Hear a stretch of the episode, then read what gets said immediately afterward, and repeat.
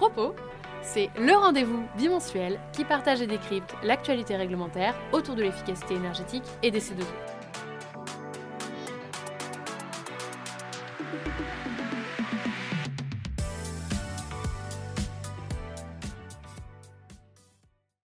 Bonjour et bienvenue dans ce nouvel épisode de Propos.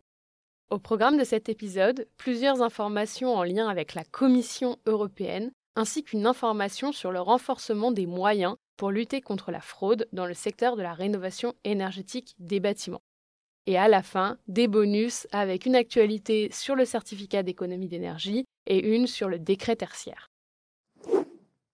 Grand angle. La Commission européenne envisagerait de lancer une plateforme visant à accélérer le déploiement des pompes à chaleur. Cela devrait s'inscrire dans un plan d'action plus large sur les pompes à chaleur qui devrait être annoncé en 2024. La Commission européenne, toujours, regrette que les États membres ne communiquent pas suffisamment d'informations pour permettre d'évaluer leurs progrès en matière d'efficacité énergétique des bâtiments. D'après un rapport publié le 24 octobre, seuls 8 États ont communiqué des données permettant d'estimer leurs progrès sur la rénovation énergétique de leurs bâtiments. Focus Lutte contre la fraude. La lutte contre la fraude est un sujet qui reste d'actualité en 2023, comme le montre la réunion organisée par la ministre de la Transition énergétique et le ministre délégué chargé des comptes publics. Le 3 novembre, il réunissait une partie des acteurs de la filière de la rénovation énergétique au siège de l'ANA, l'Agence nationale de l'amélioration de l'habitat, pour annoncer de nouvelles mesures de lutte contre la fraude.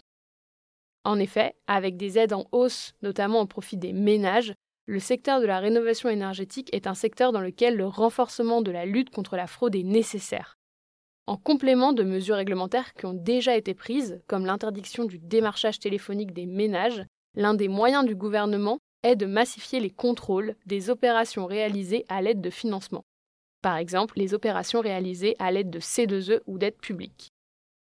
En 2022, c'est 170 000 contrôles qui ont été effectués et qui ont pu donner lieu à différents types de sanctions. À l'occasion de cette réunion, trois axes d'action ont été identifiés pour renforcer la lutte contre la fraude à la rénovation énergétique. Le premier levier d'action est le renforcement des moyens de la DGCCRF. Le deuxième levier d'action est l'augmentation du nombre de contrôles, notamment ceux effectués sur site, pour atteindre 10% pour les dossiers MaPrimeRénov' et 12,5% pour les dossiers C2E. Et le troisième levier d'action est le renforcement des outils à disposition des services de l'État et notamment à disposition de l'ANA pour mieux détecter la fraude. En complément, en lien avec le dispositif des certificats d'économie d'énergie et le plan thermostat, l'arrêté visant à créer la fiche d'opération standardisée Système de régulation par programmation horaire pièce par pièce, ou thermostat, va être étudié en Conseil supérieur de l'énergie. Le projet prévoit également la création d'une bonification coup de pouce pour cette opération.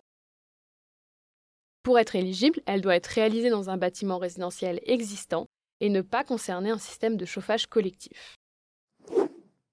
En lien avec le dispositif éco-énergie tertiaire ou décret tertiaire, qui impose aux propriétaires et locataires de bâtiments tertiaires de mettre en place des actions d'économie d'énergie, une consultation a été lancée sur un nouvel arrêté qui vise notamment à apporter des précisions sur les objectifs en valeur absolue applicables à certaines activités tertiaires. Les activités concernées par cet arrêté sont les blanchisseries, la logistique, la santé, la justice, les sports et le stationnement. Les valeurs absolues reposent sur les valeurs CVC, chauffage, ventilation, climatisation, et sur les valeurs use pour les postes spécifiques de consommation, dépendant souvent de l'utilisation du bâtiment et donc modulables pour les prendre en compte. La consultation étant publique, les acteurs tertiaires qui le souhaitent peuvent contribuer jusqu'au 21 novembre 2023. Nous arrivons à la fin de cet épisode, j'espère que cet épisode vous a plu. N'hésitez pas à nous faire vos retours dessus ou à mettre des notes directement sur vos plateformes d'écoute. Rendez-vous dans deux semaines pour un nouvel épisode de Propos.